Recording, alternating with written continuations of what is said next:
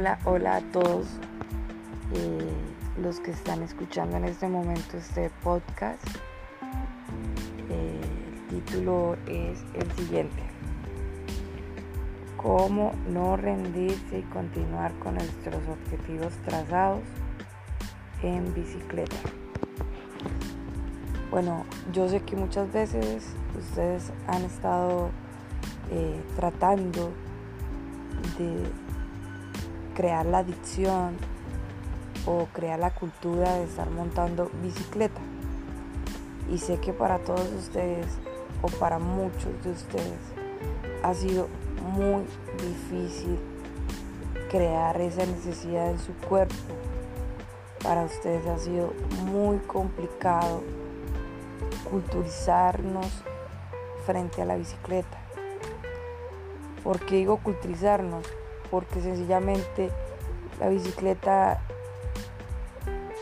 no es un ejercicio, hace parte de nuestro diario vivir. Lo digo yo que llevo montando bicicleta hace 15 años.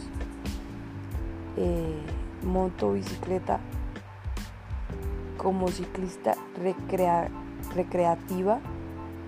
Eh, no de competencia, sino para disfrutar de los bellos paisajes que nos puede brindar los lugares en los que nos encontremos.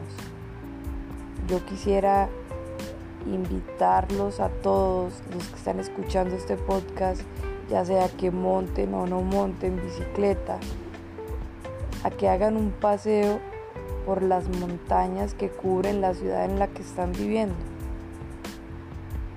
a que observen su alrededor, a que observen el hábitat en el que ustedes están viviendo, cómo es.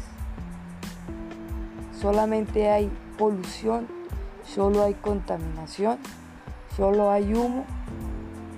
Pues bien, la mejor terapia para relajarse, para tomar aire puro y para distraer la mente es salir de ese hábitat citadino y desplazarse, ya sea a pie o como mi recomendación lo hago en bicicleta, pero si no tienes una bici, hazlo a pie.